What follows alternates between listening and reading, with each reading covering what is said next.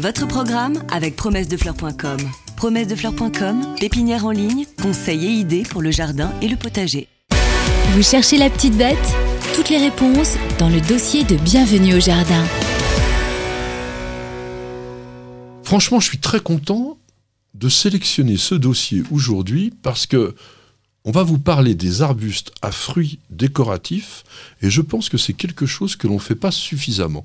On pense toujours au feuillage, on pense toujours aux fleurs, mais les fruits, en cette saison, ça vous apporte un élément, pour certains bien entendu, pas pour tout le monde, qui est très intéressant est très décoratif. Alors intéressant pour la biodiversité parce que les oiseaux souvent vont se régaler et puis parce, parce que c'est très joli quand tu vois un pommier couvert de givre, un petit pommier euh, Everest avec ses toutes petites pommes couvertes de givre, c'est un spectacle magnifique. Alors on va essayer de le prendre un petit peu les uns après les autres par ordre alphabétique de nom français, parce que bon, on va faire du latin pour ceux qui veulent, mais on va commencer par l'arbuste au bonbon. C'est quoi l'arbuste au bonbon? C'est le Calicarpa bodinieri. Alors, plutôt la variété profusion, qui est, comme son nom l'indique, une profusion de petits bonbons le long des tiges. Oui, alors plutôt bleu-violet, donc là c'est quand même pas fréquent non plus au jardin, et ça ressemble effectivement à des petits bonbons, et c'est très décoratif parce qu'il perd ses feuilles et il garde ses fruits, ces fruits qui sont vraiment surprenants. Plante facile en plus. Oui, hein, plante qui pousse partout, avec quand même, il faut le dire aussi, un feuillage au moment de la chute des feuilles qui prend une très très belle couleur orangée pourprée. Euh, plante qui n'a absolument aucun problème, à condition de le mettre quand même dans une exposition ensoleillée et de penser à lui donner 3-4 gouttes d'eau quand même l'été. Et puis vous avez une forme qui s'appelle leucocarpa. Leuco, ça veut dire lait et donc des fruits couleur de lait et qui sont tout simplement blancs, qui seront peut-être plus faciles à intégrer dans le cadre d'un massif que ces couleurs euh, qui donnent presque l'impression d'être euh, artificielles. Hein. Oui, oui, c'est vrai. Alors le bleu est une couleur un peu froide, mais quand même le, blanc c'est plus simple, c'est vrai. Alors l'argousier, ah, l'argousier Hippofae rhamnoides de son nom botanique. Formidable. formidable. Sauf que. Ah, J'aime bien, parce que d'habitude c'est moi. Oui, qui dit sauf que. oui, je vous dis, mon expérience, j'en ai fait des boutures, j'étais tout content, j'ai dit, ah, c'est magnifique. Et j'ai fait des boutures, j'ai pas regardé si c'était mâle ou femelle. Donc, du coup, je me retrouve avec des grands machins, des grands arbres, il n'y a pas un fruit.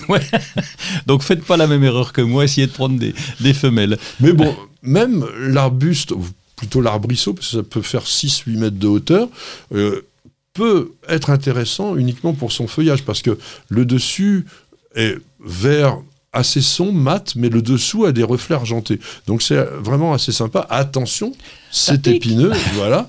Et les fleurs n'ont pas beaucoup d'intérêt, mais les fruits, on l'a pas dit, les fruits, elles sont enfin les fruits, elles, c'est parce que ce sont des baies, elles sont oranges, ces baies, et c'est vraiment très abondant, agglutiné le long des branches, et c'est très décoratif. Et on en fait des confitures.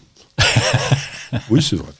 Alors, le buisson ardent, c'est-à-dire le pyracantha, c'est une des plantes les plus incontournables à ce niveau-là. Mais c'est intéressant le pyracantha pour deux autres choses.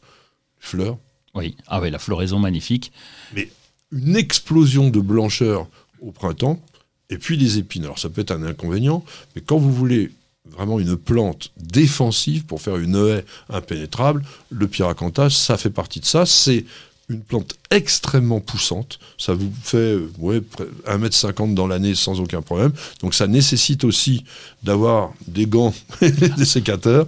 Mais en ce moment, en fonction des variétés, vous en avez qui sont couverts de fruits soit rouges, soit oranges, soit jaunes. T'en cultives Non, parce que c'est tellement compliqué. Et puis non, c'est pas euh, compliqué. Euh, si, si. Enfin, quand je dis c'est compliqué, euh, lorsque j'étais dans le monde du paysage et je travaillais quand j'étais tout jeune et on s'est tapé des haies à tailler, mais ah. c'est une horreur. Ah bah parce que ça pique. Ah bah oui. Puis quand t'es le petit jeune, c'est on te demande de ramasser les déchets. Donc là, t'as intérêt à avoir des gants. Donc c'est vrai que ça, ça calme. ça calme. Alors. On va aller rapidement sur celui-là, la clématite, la clématite flammula, qui est la clématite des haies. C'est vrai que ça fait quand même des fruits, des fructifications vaporeuses. Elles sont comme des cheveux, je dirais. Mélanger ça dans une haie, ça peut être vraiment quand même très sympa. Alors attention, euh, il y a des gens qui ont quand même une réaction euh, avec l'épiderme au niveau euh, simplement ah dermique hein, qui est négatif par rapport à ça. Ça peut vous faire bon, une espèce d'enflure, mais c'est pas grave hein, en soi. Cotonnet Aster, ça on ne peut pas passer à côté. oui, c'est un grand classique. On connaissait l'horizontalis parce qu'il fait 60-70 cm de haut, il va se répandre. C'est les boules rouges sont magnifiques euh, en ce moment, mais le, feuillage aussi est très joli. Il est quasiment rouge. Et puis des Cotonnet Aster, on en a, on en a pas mal. En particulier le d'Amérique est tapissant. On peut marcher dessus. Ah oui, oui c'est vraiment très joli. Et puis après en buisson, bah, vous avez Franchetti et Lacteus qui se ressemblent un petit peu. Et si vous en voulez un beaucoup plus grand, bah, vous avez Salicifolia à feuilles de saule. Et tous sont aussi fructifères les uns que les autres. Là, on est dans la couleur totalement rouge. On va passer à l'épine vinette, c'est-à-dire pour les botanistes au berbéris, qui sont des plantes extrêmement variables. En fonction des espèces, on va avoir des fruits de couleurs très différentes. Certains sont même bleutés au départ et puis rougissent, d'autres qui sont carrément rouges, il y en a qui sont roses. Donc c'est vraiment intéressant et tu vas me dire, il y en a qui sont comestibles. Oui, il y en a qui sont comestibles, oui, bien sûr. Euh, on, a le, le berbéris traditionnel. Bah, vulgaris. vulgaris, voilà, donc qu'on a planté au jardin, qui est parfait, qui fait des petites baies. Et puis, il y en a des très décoratifs. Quand je pense à Julianae, qui a des petites ah. feuilles magnifiques, avec un fruit un petit peu sombre, là, euh, qui est vraiment très joli. C'est plus joli que le classique, la Tropurpurea, qu'on voit malheureusement régulièrement, qu'on plantait. Là, oui, mais qui fait des fruits bleus. Oui, mais quand on le laisse pousser, quoi. Ah bah si on le taille pas comme un malade, mais voilà, oui. je vous le montrerai pour ceux qui regardent la vidéo, vous allez voir les fruits de berbéris. Quand il y a en plus la couleur d'automne qui commence à être à la fois pourpre et doré, plus les fruits bleus, ça le fait quand même. Alors, un, que j'adore vraiment, c'est le fusain d'Europe. On l'appelle le bonnet d'évêque parce que la forme du fruit est en bonnet d'évêque, et là le fruit il est incroyable. Oui, il pousse vraiment à l'état sauvage. Donc là pour le faire pousser, on est peinard. On le trouve au bord des ruisseaux par exemple, et donc dans un jardin c'est magnifique. Et puis la couleur des feuilles. Et puis surtout la couleur du fruit qui est rose avec une petite harie euh, euh, orangée, jaune orangé. Donc ça fait vraiment une couleur vraiment incroyable. Le hou, ah bah oui, alors classique, là faut se préparer à aller le chercher pour Noël.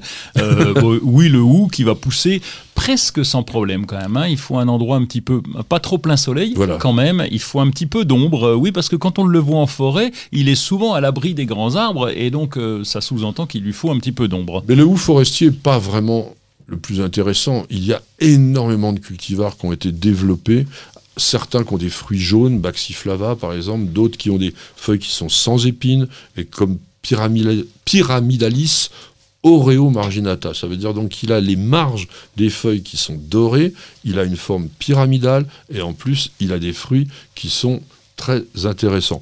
Il y en a énormément. Golden King, par exemple, je vous l'avais déjà dit une fois, mais sachez que chez les houes, il y a un piège. Donc, c'est un peu comme les hypophaées, il y a des mâles et des femelles, mais ce sont donc que les femelles qui fructifient. Tout ce qui s'appelle Golden Queen, par exemple, sont des mâles. Donc la reine est mâle et le king, le roi, est femelle. Donc achetez Golden King, là vous aurez des baies rouges qui deviendront même un petit peu rouge corail. Attention, hein, les fruits sont pas du tout euh, comestibles hein, sur les houes, il faut même faire un peu attention.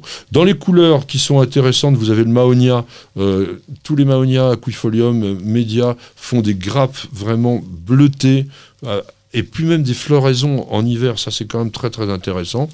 Moi, je voudrais qu'on dise deux mots sur ce qu'on appelait dans le temps Pernecia et qui est rentré dans le genre Golteria, mais qui est un autre petit arbuste à bonbons.